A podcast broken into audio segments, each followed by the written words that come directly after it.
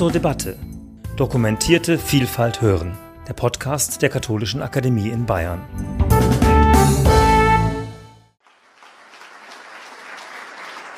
Bist du still oder nicht? Für Menschen mit Mikro so nah am Mund wie wir ja. empfiehlt sich grundsätzlich stilles Wasser. Stimmt, ja. Das kann höchst unerfreulich werden. Auch hier schlagen die Naturgesetze sofort wieder zu. Kohlendioxid in welcher Form auch immer drängt nach oben. Ja? Aber es ist gut, dass wir jetzt über Wasser reden und ein Thema haben, was ein bisschen sich unterscheidet von dem Feuerwerk, das du gerade ich. abgebrannt hast. Eig eigentlich bin ich äh, sprachlos, obwohl ich gerade rede, aber ich bin ziemlich sprachlos. Will aber zwei Überlegungen aufgreifen, die du angeschnitten hast. Du hast gesagt, unsere Methode, also eure Physikmethode ist der Irrtum. Ja. Da habe ich gefragt, wessen Irrtum? Du meinst natürlich euer Irrtum. Ja, klar. Ja. Aber die Naturwissenschaften haben seit der Aufklärung einen anderen Irrtum im Auge gehabt, nämlich den von uns und von denen, die an Gott glauben und so weiter. Also das Thema, das du am Ende angesprochen hast, mhm. Anthropozän, mhm. das ist, wäre jetzt mal meine These, ist ein Produkt, ein Spätprodukt, eine Folge der Aufklärung. Mhm. Warum? weil die Aufklärung es geschafft hat, die Prädestinationslehre, also dass Gott alles schön eingerichtet hat, ohne Gott selbst in die Hand zu nehmen, mhm. mit Kausalerklärung. Mhm. Und dann kommt der zweite Punkt, den ich mir notiert habe, wo du sagtest, die Teilchen, also diese Fusion von Teilchenphysik und ja. äh, dem großen Ganzen, diese Fusion, da stoßen die Teilchen ungeordnet aufeinander. Da ist kein Plan dahinter. Mhm. Also das ist nicht kausal. Mhm. Mhm. Aber die, die, erste Phase der Aufklärung hat so eine Art kausalistisches Weltbild geschaffen. So eine Art Gegenfolie gegen die religiösen Vorstellungen vom Kosmos, von der Ordnung der Welt. Und dadurch entstand dann dieser Instrumentalismus der Naturwissenschaften und der Technik, von der Jürgen Habermas vor vielen, vielen Jahren mal gesagt hat, das ist eine Ideologie geworden. Mhm. Und diese Ideologie hat letztlich eine der, ist letztlich eine der Ursachen oder der Quellen für das Anthropozän. Das wäre meine, meine These. Ja, also ich bin mir sicher, dass du ziemlich recht hast dabei. Also das Anthropozän als das Zeitalter, das durch den Menschen geprägt ist, da geht es ja vor allen Dingen darum, dass wir also die offizielle Definition eines Erdzeitalters ist ja, dass eben auf geologischen Zeiträumen die, der Einfluss einer bestimmten Spezies nachzuweisen ist. Und das wäre bei uns ja der Fall, sowohl zu Wasser, zu Lande als auch in der Luft. Das heißt, wir haben weit, seit ungefähr sagen wir mal, 300, 400 Jahren haben wir einen globalen Einfluss auf alle wesentlichen Kreisläufe unternommen. Und diese Kreislaufsituation zum Beispiel, die stand am Anfang gar nicht im Mittelpunkt äh, der Aufklärung, da war vor allen Dingen Inventur da. Also es war, die Aufklärung war eine Inventuraufklärung. Also es ging darum zu sagen, was ist denn eigentlich an Einzelteilen da? Und dann wurde natürlich die Methode der, der Naturwissenschaften so verabsolutiert, dass jede andere Form der Auseinandersetzung mit, wie gehen wir eigentlich mit Natur um, wurde weggedrückt, weil die empirische Untersuchung über die Inventur, nämlich zu herauszufinden, was ist da da und was, machen, und was macht es da, ökonomisch sofort nutzbar war. Ja. Also ich würde ja heute sagen, Physik ist eine der am meisten ökonomischen Wissenschaften, die es überhaupt gibt. Die Tatsache, dass wir unsere Theorien über die, über die Qualität ihrer Prognosen definieren. Eine gute Planbarkeit ist ja das Beste, was einem Investor passieren kann. Was der haben will, ist Planungssicherheit. Und die Physik liefert dir Planungssicherheit. Das heißt, die Physik liefert Planungssicherheit, kann damit natürlich ökonomisch wirksam werden und wurde deshalb auch wahnsinnig unterstützt. Alle Wissenschaften, die dann irgendwie mehr Komplexität ins Spiel brachten, also am besten vielleicht mit Alexander von Humboldt, ja, der der erste Ökologe war. Die wollte man, die wollte man ökonomisch überhaupt nicht haben. Was man haben wollte, sind Maschinen. Und Maschinen zeichnen sich dadurch aus, dass das Gleiche exakt immer wieder passiert. Die sind nicht mal rhythmisch, sondern die sind exakt. Da gibt es keinen Rhythmus, da gibt es nur einen Takt.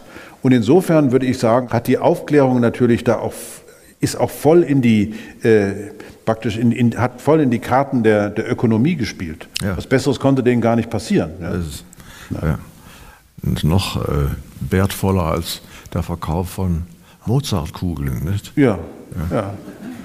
Naja, aber ich meine, damit hast du natürlich mit der Aufklärung, hast du auf merkwürdige Weise jede Art von humanistischem Weltbild, was in irgendeiner Form wieder mal sagen würde, da gibt es aber auch noch eine andere Form der Weltdurchdringung. Ja.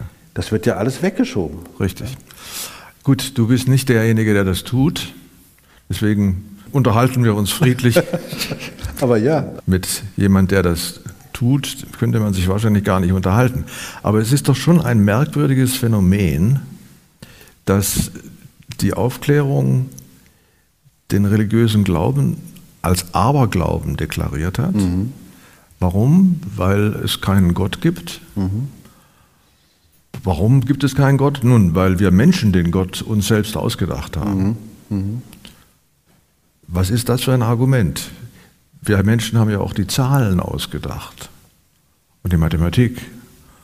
Und die funktioniert ja prima. Mhm. Es gibt exakte Naturwissenschaften, weil es Mathematik gibt. Aber ja, ja. Warum ist das, was wir an Zahlen ausgedacht haben und an Welterklärung, was du gerade vorgeführt hast, mhm. nun okay und die religiöse Vorstellung von Gott, die wir auch ausgedacht haben, mit der Theologie, die ist nicht okay. Warum eigentlich? Also ich bin mir nicht immer ganz im Klaren darüber, wenn ich so durch die Geistesgeschichte des Abendlandes gehe, ob das wirklich eine von vornherein Vernichtung von Gott war oder ob es nicht ein Angriff auf die Kirche war. Also ob nicht die, also praktisch die, das Bodenpersonal in Anführungsstrichen ja. eine viel größere Provokation für diese, äh, für die Aufklärung dargestellt hat als die, der wirkliche Glaube an Gott. Natürlich hat man sich äh, 1755 damit auseinandergesetzt, wie konnte denn das passieren, dass das Büro der Inquisition auch noch kaputt gegangen ist in Lissabon bei der, beim Erdbeben. Das konnte doch eigentlich nicht passieren, da hätte er doch aufpassen müssen. Ne? Mhm. Aber ja. das Prinzip, dass eine Welt gewollt ist, entzog sich natürlich völlig dem aufklärerischen Impuls von, ich glaube sowieso nur das, was ich sehen kann, was ich messen kann. Ja. Also am schlimmsten ja mit, mit, mit David Hume haben wir ja jemanden vor uns, der will ja nur noch das anerkennen, was, was auch fast schon angefasst werden kann. Der hätte ja heute auch Riesenprobleme mit der Wissenschaft, gerade dann, wenn es um sehr abstrakte Themen geht. Und wo du die Mathematik erwähnst, ohne diese Mathematik und deren Prinzipien wären viele Entdeckungen gerade in dem Bereich jenseits unserer Anschauungsformen im Allerkleinsten, im Allergrößten gar nicht möglich. Ja. Also das ist das Erstaunliche, zu was für Schöpfungen, geistigen Schöpfungen wir eigentlich in der Lage sind, obwohl wir gar keine Anschauungsformen dafür haben. Ja. Das halte ich für ein Mysterium, ehrlich gesagt, immer wieder. Äh, und, das lässt sich ja auch an etlichen Naturwissenschaftlerinnen und Naturwissenschaftlern festmachen, die auch nicht sagen können, wie sie eigentlich auf die Idee dazu gekommen sind. Es gab gar keinen Anlass dafür. Also ich denke, dass heutzutage gerade in der Auseinandersetzung mit, mit sämtlichen ethischen Fragestellungen, die sich direkt an die Natur wenden, man schwerlich umhin kann, sowas wie eine Position zu entwickeln, die die Natur als etwas Gewolltes, etwas extrem Wertvolles, und zwar nicht wertvoll im Sinne von Geld, sondern wir sind direkt damit verbunden. Das scheint mir irgendwie völlig aus dem, aus dem Blick zu geraten, dass wenn, wenn, die, wenn, wenn es der Natur schlecht geht, also wenn wir diese biologische Vielfalt noch ein bisschen weiter reduzieren, dann war es das, dann sind wir weg vom Fenster.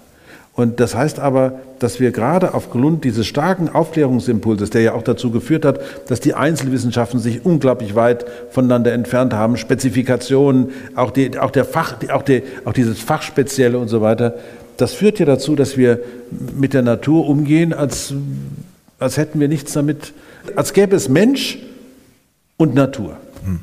Und das halte ich für, für ja. Grund, grundverkehrt. Ja. Aber das ist eben ein, ein Aspekt dieses instrumentalistischen Denkens. Ja. Wir benutzen halt alles. Ja, genau. Und wenn du da erzählst, dass äh, eine Konferenz da im Mittleren Osten äh, stattfindet, eigentlich zugunsten der Natur und dann verhandeln die da über ja. Öl und, und Kohle. Ja, ja. Ein anderer Aspekt, den ich auch interessant finde und auch eigentlich mit der Aufklärung verbinde, ist diese Schere, auf der einen Seite exakte Naturwissenschaft, das, was du ja auch vorgeführt hast, wo du, wo du gesagt hast, man kann keine, keine Meinung haben über den Klimawandel. Mhm. Das ist Wissenschaft. Mhm. Das ist das eine, also Objektivität, mhm. gesichertes Wissen, mhm. auch wenn da und dort vielleicht ein Irrtum mal nachgewiesen wird, mhm. aber auf der anderen Seite Privatisierung, Individualisierung von Religion, von ja. Ethik, was der Mensch so denkt. Ja. ja Religion ist Privatsache. Ja. Äh, in der Ethik, naja, der eine hat den Wert, der andere jeden. Ja. Das ist doch absurd. Und weil diese Schere ist, deswegen ist ja die Verantwortlichkeit für das, was da passiert mhm. im Anthropozän, bei niemandem anzusiedeln. Mhm. Niemand ist verantwortlich. Mhm. Das passiert so. Mhm. Mhm. Ja? Naja, das ist natürlich, also worüber wir oder worüber ich nicht gesprochen habe, das hätte ein anderer Vortrag sein müssen, ist die Frage, wie deutlich müssen wir werden, wenn wir naturwissenschaftliche Grundlagenergebnisse in Technologie verwandeln. Das verwandeln wir ja nicht einfach so, sondern da muss ja irgendwo Geld herkommen, das kommt entweder vom Staat oder von privaten Investoren. Und dann bist du aber weg von der Situation des Labors. Also Technik ist Naturwissenschaften unter anderen Randbedingungen. Also das, was wir im Labor oder in der Natur beobachten und das feststellen und auf einmal kommt jemand auf die Idee und macht den gleichen Prozess in einem technischen Ablauf zu einer Maschine und dadurch, dass er ihn auf der gesamten Welt verteilt, macht er ihn zu einer globalen Technologie.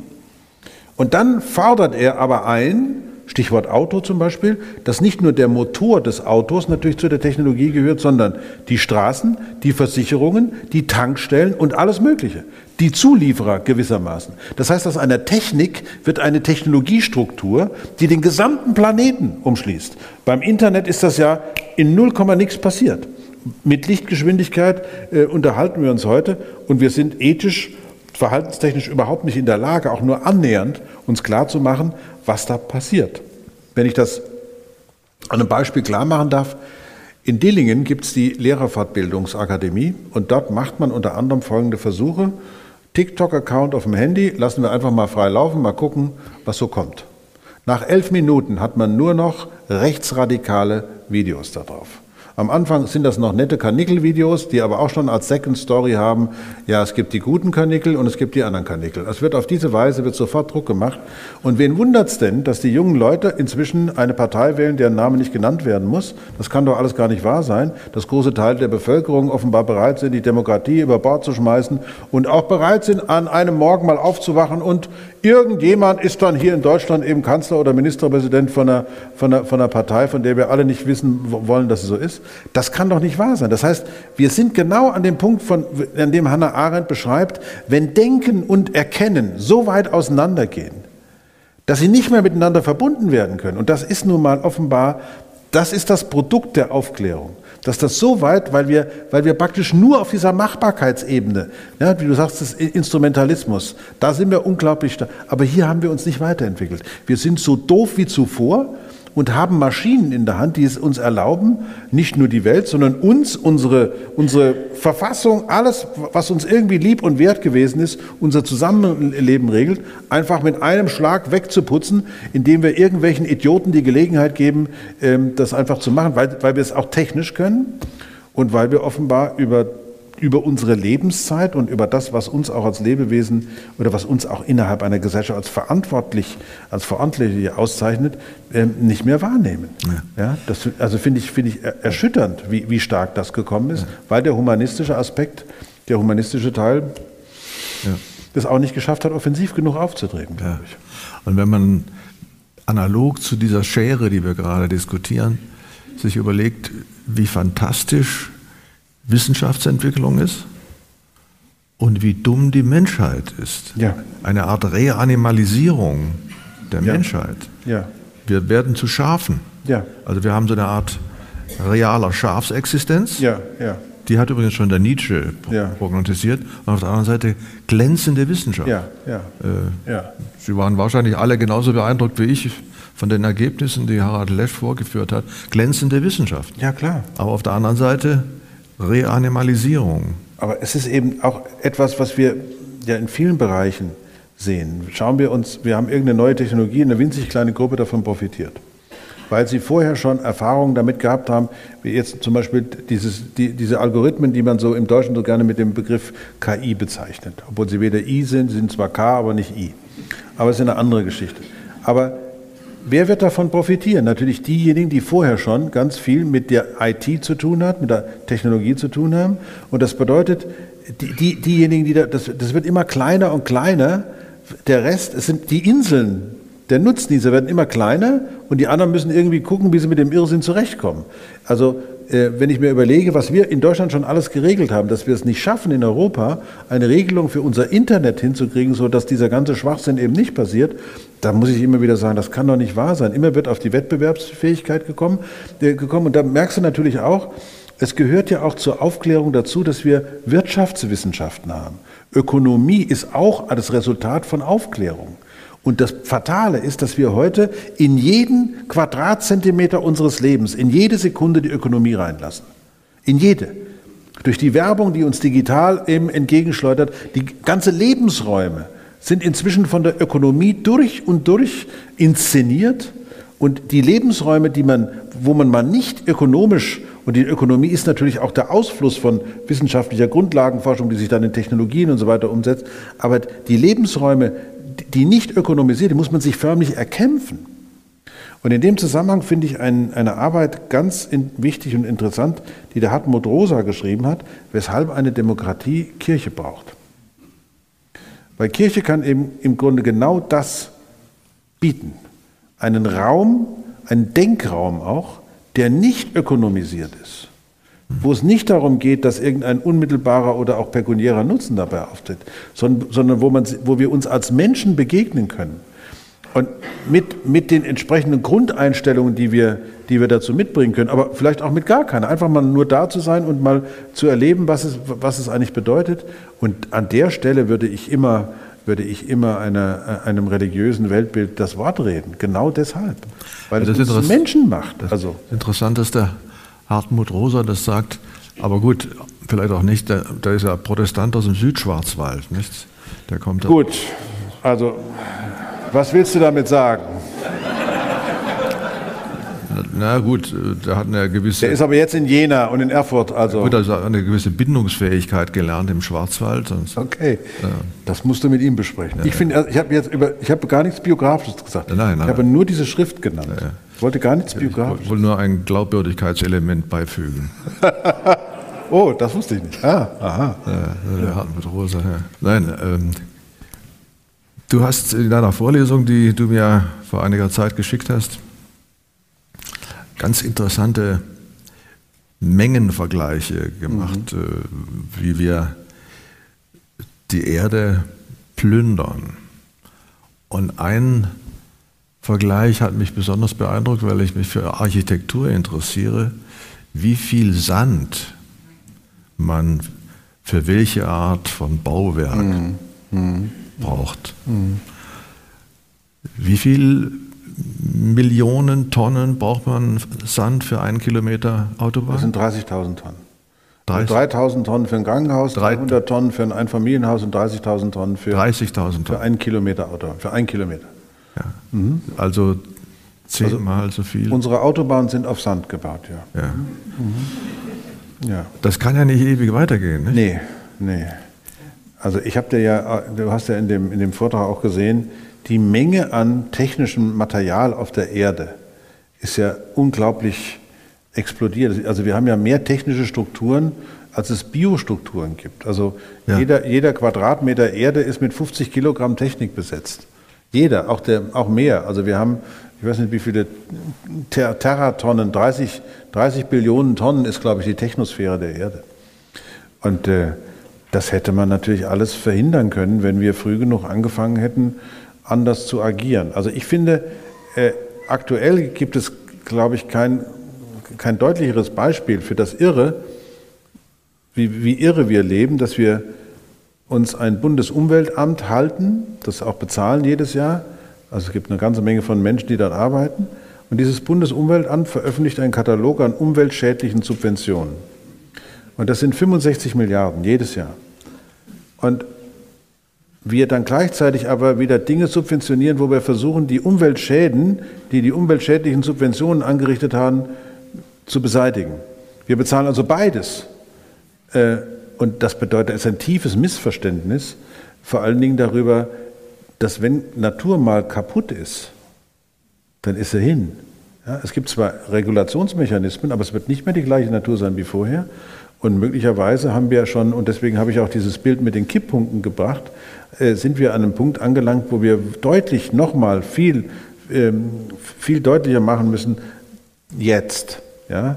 Und äh, was mir immer gut gefallen hat, ist dieser, dieser, griechische, dieser griechische Gott Kairos. Ja? Also der vorne einen Schopf hat und hinten ist er kahl. Wenn man die Gelegenheit beim Schopfe packt, dann ist der richtige Moment, dieses, dass unsere Zeitstruktur eine ist, wo die Dinge so ablaufen, aber wo es eben auch besondere Momente gibt.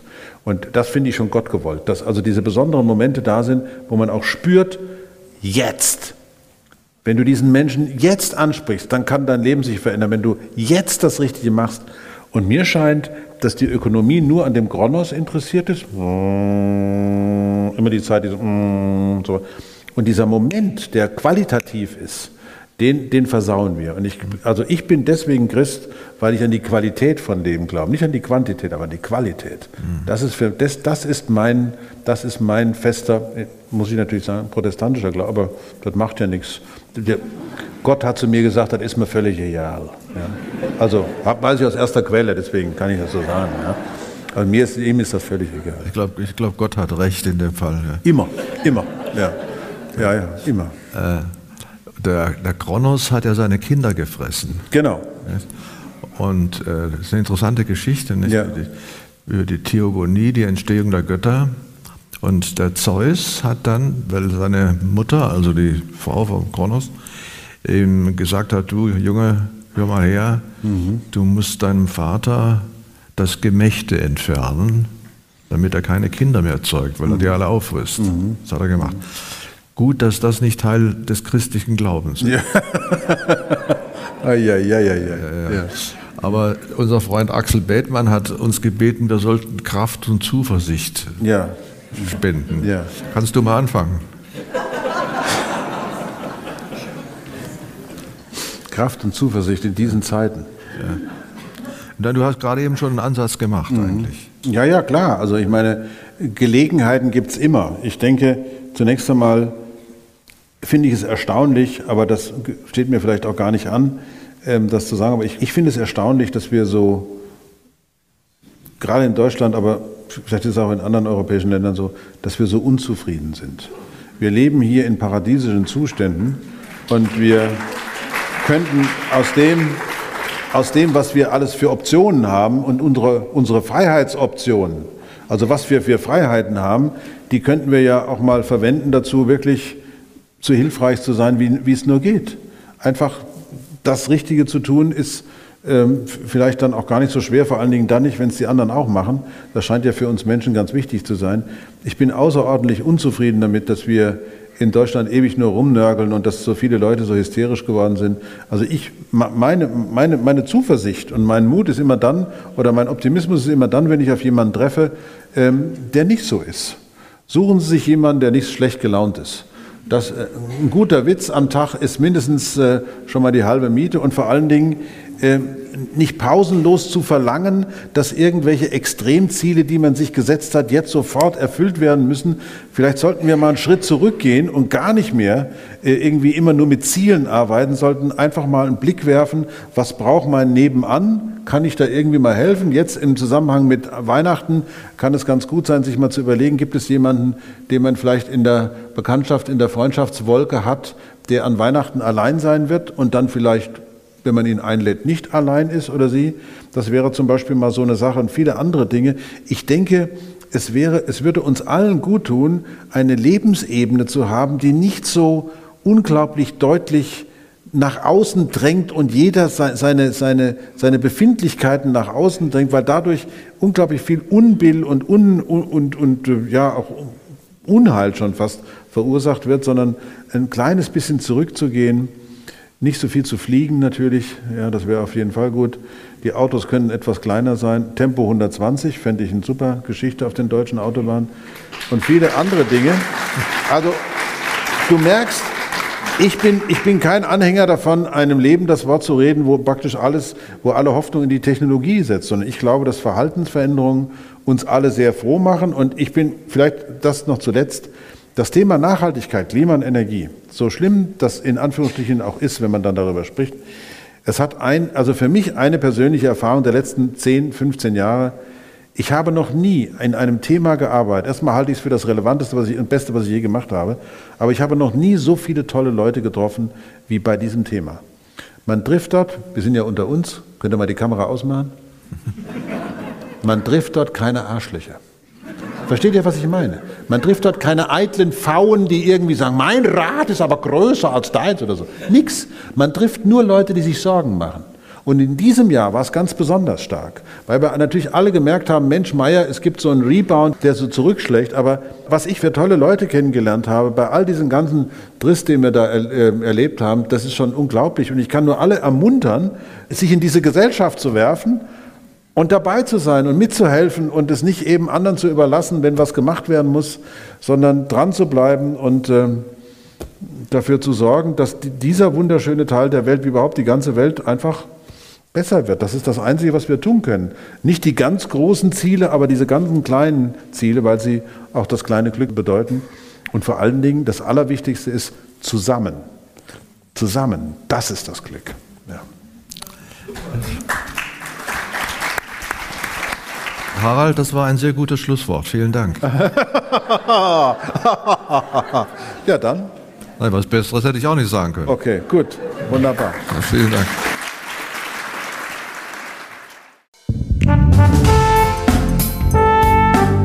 Sie hörten zur Debatte Dokumentierte Vielfalt hören, der Podcast der Katholischen Akademie in Bayern.